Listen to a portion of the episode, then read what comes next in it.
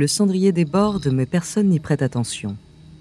L'un des néons parasite les regards en clignotant par intermittence. Cela fait des mois qu'on dit qu'il faut le changer. La salle d'interrogatoire du quartier général de la police de Dallas sent le tabac, la transpiration et la mort. 35 agents de police s'y tiennent debout depuis plusieurs heures, hagards. Leurs yeux cernés sont focalisés sur l'homme d'une trentaine d'années assis face à eux. Tous résistent à la rage qui les anime. Ils voudraient se jeter sur lui, le frapper, le battre à mort. Et pour cause. Un peu plus tôt, la veille, cet homme a froidement abattu l'un de leurs collègues de cinq balles à bout portant en pleine rue. Du moins, c'est ce qu'ils pensent tous. Et c'est ce qu'affirment plusieurs témoins, mais il sera bientôt minuit et l'homme continue de nier en bloc leurs accusations. Ce qu'il ne sait pas, c'est qu'on le soupçonne de bien pire encore. Les policiers pensent que cet homme est celui qui a tué le président Kennedy quelques heures auparavant. En effet, Lee Harvey Oswald travaille dans le dépôt de livres où les forces de l'ordre ont retrouvé un fusil de précision et trois douilles à la fenêtre du cinquième étage. Celle-ci donnait sur l'itinéraire présidentiel à exactement 80 mètres de l'endroit où le président a été mortellement touché. Lorsqu'il a été arrêté quelques heures plus tard, Oswald avait 14 dollars en poche, ses papiers d'identité et un calibre 38 à la ceinture dont il a tenté de se servir avant d'être maîtrisé. Plusieurs circonstances l'accablent. Il a été formé chez les Marines quelques années auparavant et entraîné comme ses camarades à manier des armes de précision.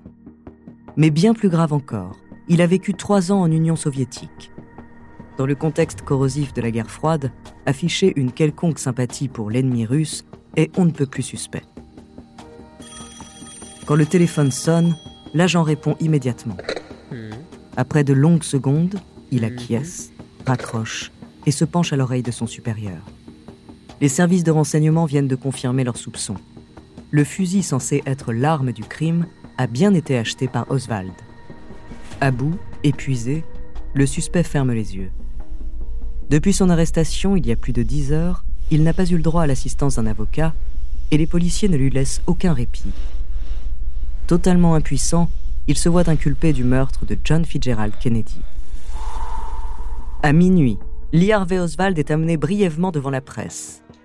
Des dizaines de journalistes le harcèlent de questions et c'est aveuglé par les flashs qu'il clame son innocence. Je ne sais rien et je demande que quelqu'un vienne me donner une assistance légale. Ramené sans ménagement en cellule, il s'écrie Je ne suis qu'un bouc émissaire. Le lendemain, à midi 20, Lee Harvey Oswald est escorté jusqu'au parking du commissariat pour être transporté vers la prison du comté en attendant les suites de l'enquête. Là encore, le sous-sol est envahi de journalistes dont certains retransmettent les images en direct à la télévision. Toute l'Amérique qui le croit déjà coupable veut connaître ses motivations. Agissait-il sur ordre des Russes? Avait-il des complices? Pourquoi ne s'est-il pas débarrassé de l'arme du crime? Oswald ne pourra jamais répondre à ces questions. Malgré les policiers qui l'encadrent. Un homme surgit sur sa gauche et le tue d'une balle dans le ventre moins de 24 heures après son arrestation. Nous sommes le 24 novembre 1963 et le principal suspect du meurtre de John Fitzgerald Kennedy vient d'être tué en direct sous les yeux de millions de téléspectateurs pétrifiés.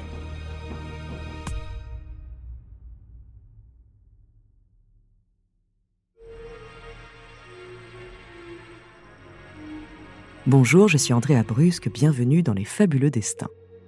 Cet épisode est le deuxième que nous consacrons à l'assassinat du président Kennedy. C'est l'un des plus grands mystères du XXe siècle et un scandale politique d'une ampleur inégalée. Aujourd'hui, je vous parlerai des funérailles historiques du président et de la toute première enquête qui fut menée sur l'assassinat.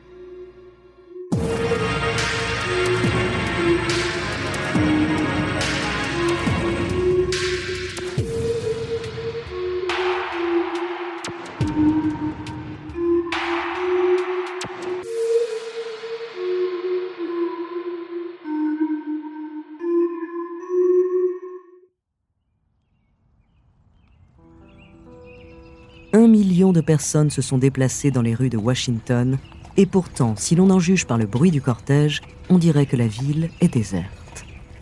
Le 25 novembre 1963, l'Amérique enterre son président.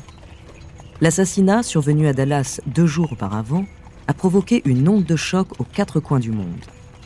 À la suite du général de Gaulle, premier à faire part de son intention d'assister aux funérailles, des dizaines de chefs d'État, rois, reines et dignitaires du monde entier viennent rendre hommage à leur homologue. Les forces déployées pour l'événement sont colossales. Au total, ce sont plus de 4000 policiers, militaires, agents du FBI et de la CIA qui sont postés sur le parcours. Le cortège avançant totalement à découvert, on craint pour la sécurité de tous. Le cercueil, recouvert par un éclatant drapeau américain, est acheminé en calèche dans une longue procession entre la cathédrale Saint-Mathieu et le cimetière d'Arlington. À la tête du cortège, Jacqueline Kennedy tient par la main ses deux enfants, Caroline, 6 ans, et John, 3 ans.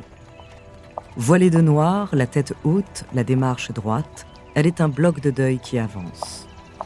À ses côtés, son beau-frère, Robert Kennedy, dégage au contraire une grande fragilité. Un coup de vent semblerait pouvoir emporter sa frêle silhouette. Il est dévasté. La mort de son grand frère brise l'élan politique qui les unissait et par lequel il s'était promis de transformer le pays pour toujours. Procureur général des États-Unis, nommé par son aîné, Robert s'était lancé depuis deux ans dans une lutte sans merci contre la mafia. Aujourd'hui, il ne peut s'empêcher de se demander si son acharnement n'a pas précipité la chute de son frère. Mais Robert n'est pas seul à se tourmenter. Une chape de questionnement pèse sur l'ensemble du pays. Personne n'ose formuler ses doutes à voix haute en ce jour de deuil national, mais les mêmes questions sont sur toutes les lèvres. Dans un pays où le président représente le pouvoir, qui a le pouvoir de tuer le président? Et comment le principal suspect du meurtre a-t-il pu être abattu à bout portant, cerné de policiers dans un commissariat, moins de 24 heures après son arrestation?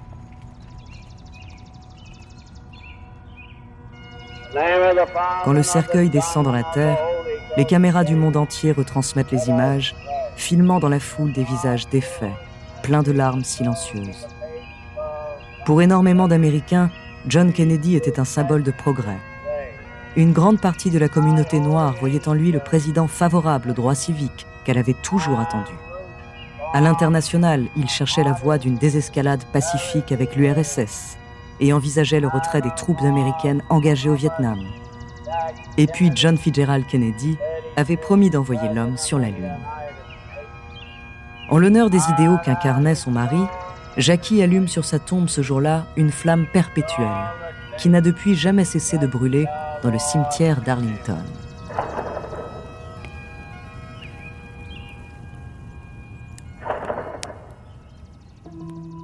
Dès les jours qui suivent les obsèques, la pression populaire s'accroît fortement. De très nombreuses voix demandent des comptes au gouvernement et aux agences de renseignement. Le nouveau président, Lyndon Johnson, ne pouvant ignorer l'indignation de ses compatriotes, finit par charger Earl Warren, le président de la Cour suprême, d'enquêter sur la mort de son prédécesseur.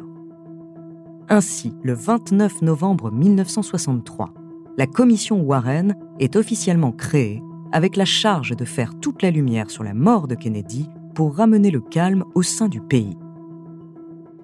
La tâche est dantesque, et pourtant Johnson demande des résultats rapides. Mais ce que l'on ne sait pas encore, c'est que le président a tout intérêt à ce qu'une thèse en particulier soit privilégiée, celle du tireur solitaire. Car si l'on découvre des complices à Lee Harvey Oswald, alors par définition, John Kennedy aurait fait l'objet d'une conspiration sur le sol américain.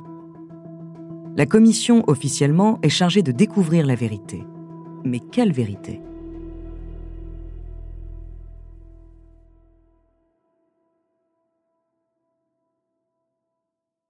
Avant de continuer cet épisode, nous voulions vous remercier pour votre écoute.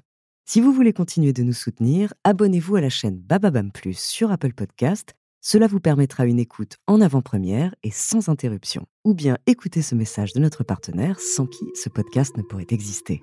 On se retrouve tout de suite après. Pendant l'année 1964, l'Amérique tout entière attend fiévreusement le rapport de la commission Warren, chargée par le président Johnson d'enquêter sur l'assassinat de John Fitzgerald Kennedy. La commission compte sept membres. Outre son président, Earl Warren, elle comporte deux élus démocrates, deux élus républicains, un grand diplomate et un ancien directeur de la CIA. 400 personnes, greffiers, secrétaires et assistants sont employés pour les épauler. À Washington, semaine après semaine, des centaines de témoins partagent leurs souvenirs du jour fatidique. À huis clos, ils décrivent les cris, les coups de feu, la terreur qui régnait dans Dallas le 22 novembre et s'efforcent d'aider l'enquête le plus précisément possible. Au total, 552 témoins sont entendus pendant 10 mois. En parallèle, la commission peut faire toutes les demandes qu'elle souhaite auprès du FBI et de la CIA, consulter des rapports, procès-verbaux et archives. Naturellement, le passé de Lee Harvey Oswald fait l'objet d'une grande attention. Et malgré des zones d'ombre et de nombreuses contradictions, il se révèle particulièrement intéressant. Né en 1939 à la Nouvelle-Orléans en Louisiane, son enfance est chaotique. Quand il n'a que deux mois, son père meurt d'une crise cardiaque. Sa mère Marguerite doit alors s'occuper seule du nouveau-né, en plus de son grand frère et de leur demi-frère. Les déménagements se succèdent et ses conditions de vie instables contribuent à fragiliser le jeune Lee. Jusqu'à ses 18 ans, il connaîtra 22 domiciles et sera scolarisé dans 12 écoles différentes. C'est un élève moyen, un solitaire qui a beaucoup de mal à gérer ses émotions. À 17 ans, il s'engage dans les Marines et lorsqu'il devient opérateur radar, il est affecté au Japon sur la base d'Atsugi. Bien qu'il y soit assigné à un grade subalterne, cette première affectation pose question. Le complexe d'Atsugi, non loin de Tokyo, sert de base aux avions secrets U-2, dont les Américains se servent pour espionner l'URSS. Contre toute attente, Oswald mène la vie qu'on attend de lui. Il obéit aux ordres, dépense sa solde dans des bars de Tokyo et obtient des notations correctes de la part de ses supérieurs. Mais après quelques mois, son attitude change radicalement. Il tient à ses camarades des discours marxistes et décide spontanément d'apprendre le russe en secret dans sa chambre. En 1959, il rompt son engagement dans l'armée, rentre aux États-Unis, avant de décider d'aller voir de ses propres yeux la terre du communisme. Il travaille à l'usine, habite à Minsk, puis à Moscou, où il rencontre Marina Prusakova, qu'il épouse le 30 avril 1961. Un an plus tard pourtant, prétendument gagné par le mal du pays, il obtient un visa de retour aux États-Unis, où il emmène sa femme et leur premier enfant. Mais son enthousiasme pour le communisme n'a pas disparu. En août 1963, il est vu dans la Nouvelle-Orléans distribuant des tracts de soutien à Fidel Castro.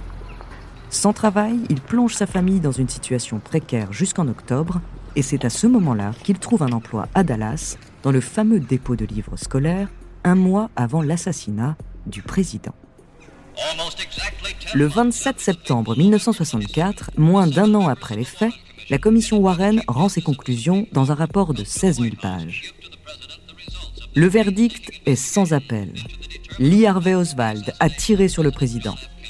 Son acte est celui d'un homme déséquilibré et aveuglé par le communisme, rien de plus. Il a agi sans complice et doit être considéré comme le seul et unique coupable dans cette affaire. Pourtant, malgré toute l'autorité d'Earl Warren, président de la Cour suprême, les conclusions de son rapport sont rapidement contestées. Dès 1967, une contre-enquête commence dont les découvertes fracassantes vont faire trembler l'Amérique.